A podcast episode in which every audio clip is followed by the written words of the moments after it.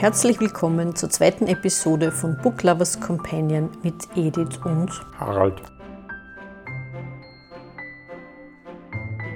In unserer zweiten Episode geht es darum, was eine Geschichte oder einen Charakter interessant macht. Ist vielleicht doch manchmal weniger mehr? Und wie viel wird tatsächlich noch gelesen? Mit oder ohne E-Books? Viel Spaß auf jeden Fall bei Book Lovers Companion.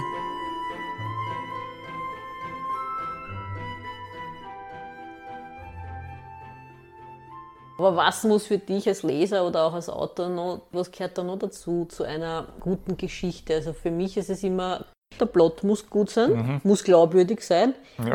Das Leben ist oft unglaubwürdiger als jede Fiktion. Ja, stimmt, wenn man ja. die Zeitung aufschlägt, so würd, wenn du das schreiben würdest, würde jeder sagen, geh bitte.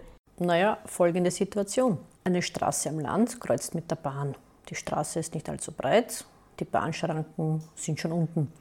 Ein Mann stoppt mit seinem Auto auf einer Seite der Gleise.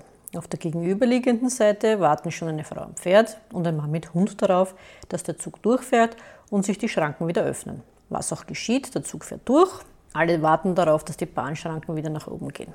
Plötzlich ein lautes Motorengeräusch. Ein Motorradfahrer kommt mit hohem Tempo auf die Frau am Pferd und den Mann mit Hund zugefahren. Hinter ihnen befindet sich allerdings eine Kurve. Das heißt, der Motorradfahrer sieht nicht, was sich vor ihm befindet. Erst sehr spät bemerkt der Motorradfahrer die Wartenden. Er bremst und stürzt. Das Pferd der Frau erschrickt, bäumt sich auf und wirft die Frau ab. Der Mann neben ihr möchte ihr helfen, bindet seinen Hund an den Bahnschranken und geht auf die Frau zu. In dem Moment beginnt der Bahnschranken sich zu öffnen. Der Mann gegenüber im Auto sieht zwei Personen am Boden liegen und einen Hund am Bahnschranken hängen. Der Mann im Auto ist der Autor Peter Guttridge.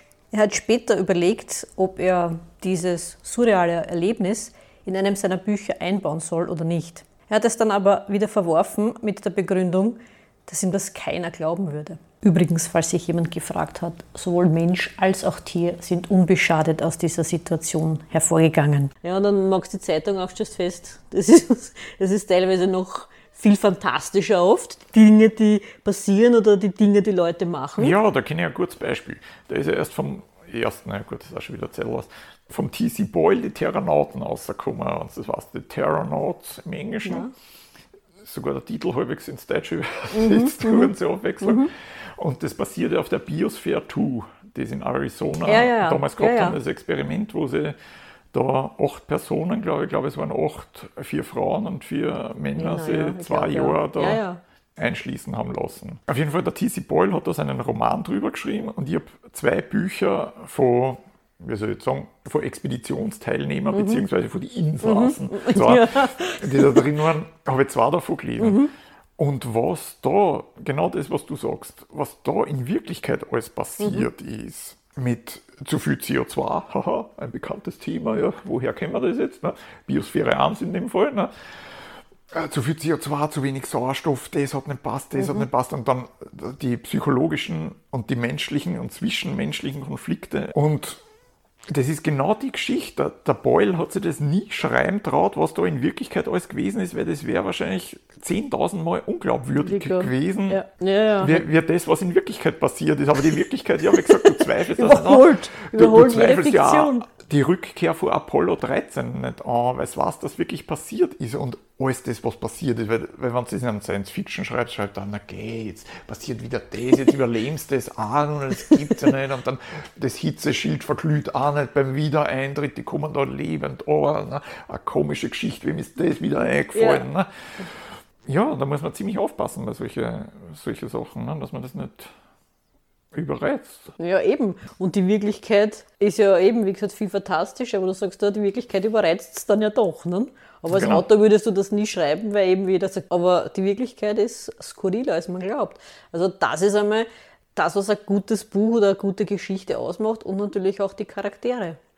Auch wenn die Charaktere an sich jetzt vielleicht nicht unbedingt die liebenswertesten sind. Also wenn ich denke jetzt was die berühmteste Krimi-Autorin über ihren berühmtesten Detektiv gesagt hat, dass sie ihn eigentlich nicht mag und trotzdem er einer ist, Wir sind bei Hercule Poirot, falls sich jemand fragt.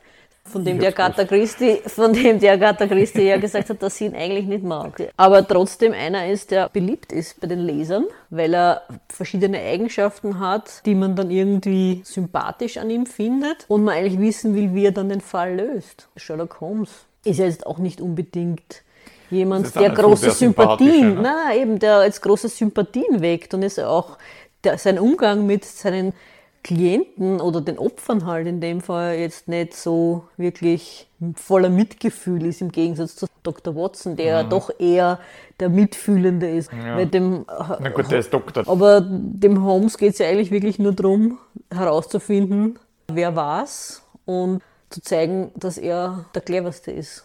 Genau. Vielleicht liegt die Ursache auch drin, dass die Autoren das selber interessant finden, dass die, ich meine, ich denke mal, so ein sympathischer Charakter irgendwie, ich meine, der ist ja eigentlich auch flach, oder? Wenn, mm. wenn der keine Ecken und Kanten Stimmt. hat, das kannst du Stimmt. eigentlich vergessen. Ne? Also ein bisschen was braucht er schon, dass du sagst, ja, in sich selbst, in seiner Person ja. irgendwas Kontroverses. Ja. Ne? Braucht er eigentlich, dass er auch für einen Leser, denke ich mal, interessant wird ja. und vielleicht auch für, einen, für einen Autor auch, wenn, wenn die Christi dann selber sagt, ja, ihr war der Typ nicht sympathisch, dann denke ich mir, ja, hat es vielleicht wem erschaffen, was vielleicht ursprünglich gar nicht so vorgehabt ja. hat. Oder war vielleicht auch überrascht, was dann im Endeffekt ja. rausgekommen ja. ist, dass es auch so ein bisschen in die eine Richtung gerannt ist. Ich meine, dass das dann heute oft überzogen wird, wie du das letzte Mal auch erzählt hast. Ne? Dass da halt jeder, jeder Dings, jeder ja. Protagonist ist mittlerweile zehnmal geschieden, hat, hat, hat 37 uneheliche Kinder. äh, war schon dreimal auf, auf Alkoholentzug. Hat, ja, dreimal auf Alkoholentzug, hat fünf krebskranke Ex-Frauen und Ding, eigentlich ein Wunder, dass er nur zu seiner Arbeit kommt. Ne? Ich meine, ja. das, das, das haben wir dann wieder, weniger ist mehr, ist halt auch ein Spruch, mhm. den man nicht immer ganz abtun sollte. Ne? Stimmt. Ja, jeder, wie gesagt, jede Hauptfigur, vor allem im Krimi-Genre, hat irgendwo ein Problem und hat eine Vergangenheit. Ja, eh, jeder hat eine Vergangenheit. Nur es Jeder hat mindestens ein Problem. Mindestens, wenn nicht mehr. Ja. Aber es ist ja immer das Gleiche mit irgendwelchen gescheiterten Beziehungen. Die Frage ist immer nur, wie gut der Psychiater ist, zu dem man geht. Das, das stimmt, ja. Von dem hängt es dann eigentlich auch, wie viele Probleme man ja. ja, eh, na, eh, genau.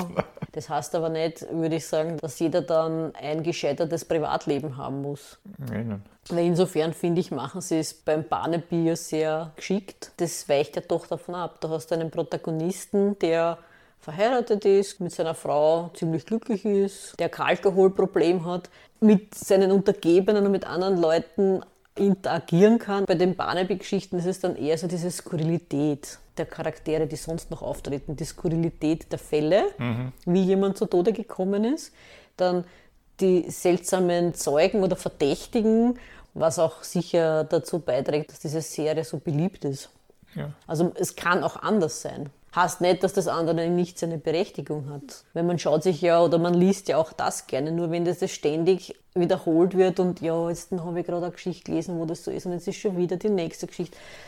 Naja, ich meine, dann sucht man sich mehr oder weniger über kurz oder lang, sucht man sich dann was anderes. Ne? Ja, man geht ja, dann man sagt, das ist immer davon, dasselbe, ja, was, ja. ich meine, Nein, man geht dann weg, entweder man geht dann weg von dem Autor, sucht sich was anderes, wie du Oder sogar sagst. vom Genre. Ne? Oder vom Genre, unter Umständen. Genre, ich meine, im englischsprachigen Raum und im deutschsprachigen Raum ist es ja, also die große Trennung im Englischen hast mit Fiction und Non-Fiction. Was habe ich dann im Deutschen? Die Literatur, nicht, die hohe Literatur, Sachbuch ich habe Kriminalroman. Sachbuch und Belletristik war eigentlich das Einzige, ja. weil alles, was du sagst, was nicht unter Sachbuch ja, gehört, ist ja dann unter Belletristik. Aber das stimmt schon, ja genau, weil dann hast du die Literatur, dann hast du die hohe Literatur, und dann hast du die Art von Literatur, die die Autorin schreibt, die wir nicht nennen wollen. Dann hast du die Bücher für Frauen, was immer das sein soll. Ich habe zwar noch nie einen Stand gesehen in den Buchhandlungen, aber steht Bücher für Männer weil alles andere ist für Männer. Bei den Frauen, das ist so, naja, das ist, das ist so wie bei den Filmen. Frau, ja. Filme für Frauen. Wo Nein, das ist so wie immer in, in, unserer Welt wahrscheinlich. Das für Männer ist sowieso alles. Und für die Frauen bleibt dann halt ja, ja, die, ne? romantische, die romantische Komödie und die Herzschmerz und das war's dann.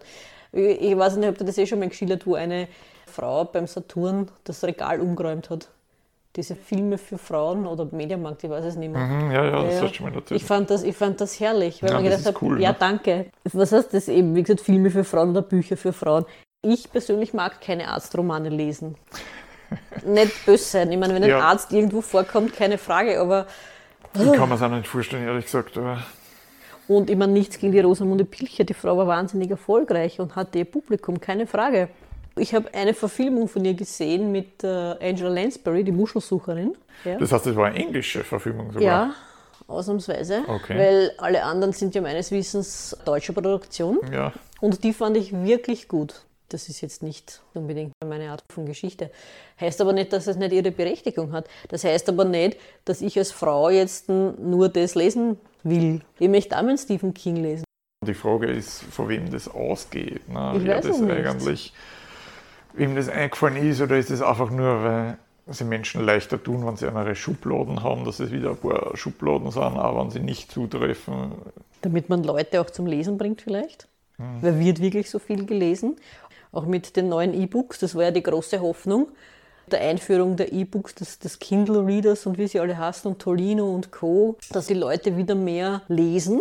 Ich meine, ich habe auch einen, einen Kindle Reader, ich möchte ihn nicht missen, weil es einfach praktisch ist. Blasphemie Ja, ich weiß, Blasphemie. für mich. Aber ich möchte trotzdem nicht unter keinen Umständen auf meine gedruckten Bücher verzichten. Das ist Ja, ein anderes klar. Lesen. Also ich habe für mich festgestellt, dass es ein anderes Lesen ist. Bitte, sogar, ich weiß es nicht, das 24. Jahrhundert sogar Jean-Luc Picard hat im 24. Jahrhundert Ja. noch seine Bücher an Bord der Enterprise, seine richtigen Ja, ich weiß, Bücher. ich ne? weiß, ja, ja. Eben. Weil es ein anderes Gefühl, ein Buch in der Hand zu haben, vor und zurück zu blättern. Schon, ne? Das Geräusch, wenn man die Seiten umblättert, das kann der Kindle Reader nicht ersetzen. Ja, ich glaube nicht, dass jetzt mehr gelesen wird. Nein, ich glaube auch nicht. Ja, wie du sagst, vielleicht war es ein Verkaufsgag oder Mhm. wirklich um junge Jugendliche, keine Ahnung, mehr zum Lesen zu animieren, keine ja. Ahnung. ne? Nachdem der Harry Potter schon ein bisschen älter war, der ja wirklich viele Kinder auch zum Lesen gebracht hat, das war ja ein Wahnsinnsphänomen, das sie ja gerne wiederholen würden. Der auch viele Kinder dazu gebracht hat, es sich vorlesen zu lassen. lassen. Auch das, aber das ist auch okay, denke ich. Weil ich glaube, der Kindle Reader ist wirklich in erster Linie was für Leute, die ohnehin schon lesen. Genau. Welche die zum Beispiel nicht, wenn sie irgendwo hinfahren, egal ob im Inland oder Ausland, sie drei, vier, fünf Genau. Bier kriegen, weil sie viel Leser sind, einpacken Eben. wollen, sondern Ja. dass die so das Ja. Kastel haben und da haben sie alles drauf und damit ist voll erledigt. Ja, auf jeden Fall. Also so, wenn ich unterwegs bin im Rucksack, ein Buch, das ein bisschen stärker ist, vor allem wenn es auch ein Hardcover ist, das schleppst du nicht so leicht mit dir herum wie den Kindle. Ne? Na gut, Hardcover auf einen Flug mitnehmen ist ja schon fast Ist- Hardcore. Ne? Ja, das stimmt. auch Sachbücher, die ich ganz gerne lese, vor allem auch in Englisch, ist es heute auch eine Preisfrage. Ohne die Buchpreisbindung Mhm. ist es absolut kein Vergleich, würde ich sagen. Bei den E-Books, im Deutschen ist ja da fast kein Unterschied preislich. Ob das jetzt das E-Book ist oder die gedruckte Version, das ist nicht Ja, wenn es beim E-Book da 1,50 Euro weniger Ja, zahlt, das was dann wirklich beim Taschenbuch gerade einmal die Ja, Druckkosten eben. ausmacht. Ein gravierender Nachteil von E-Books besteht auf jeden Fall darin, dass E-Books nicht signiert werden können. Zum Abschluss möchte ich allen, die daran interessiert sind, was in den zwei Jahren in der Biosphere 2 in Arizona tatsächlich passiert ist, das Buch von Jane Pointer empfehlen. The Human Experiment. Two Years and 20 Minutes Inside Biosphere 2. Das war die zweite Episode von Book Lovers Companion. Wir hoffen, es hat euch gefallen. Bis zum nächsten Mal. Auf ein Wiederhören bei Book Lovers Companion freuen sich Edith und Harald.